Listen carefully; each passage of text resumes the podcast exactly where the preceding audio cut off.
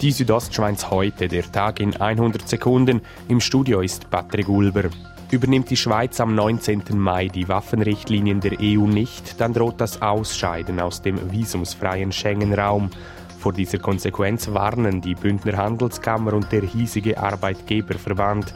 Ihr Sekretär Marco Ettisberger erklärt, dass ein Nein nicht nur für den Tourismus schlecht wäre. Nämlich auch ein Inder, Chemiker, der in Ems schafft, der müsste dann auch plötzlich ein Visum beantragen, um auf Berlin an einen Kongress.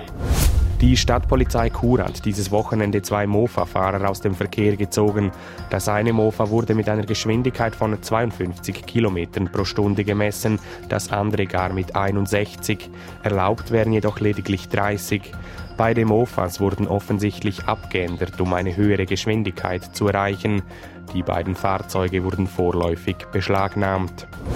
Zum Sport Mountainbike. Der Bündner Nino Schurter und sein Partner Lars Forster haben das Cape Epic in Südafrika gewonnen. Sie haben das zweitplatzierte deutsch-brasilianische Duo Manuel Fumic und Henrique Avancini um acht Minuten distanziert. Eishockey. Der HC Davos hat gestern Abend mit 1 zu 2 gegen die Rapperswil Jona Lakers verloren. Es war das letzte Spiel in der Platzierungsrunde. Nun geht es für die Davoser am kommenden Dienstag mit der Playout-Finalserie auch gegen Rapperswil weiter. Dazu der HCD-Angreifer Enzo Corvi. Wir müssen mit 100% da sein, Emotionen, es braucht Biss, es braucht Kampf, es braucht alles und äh, ja, das werden wir umsetzen.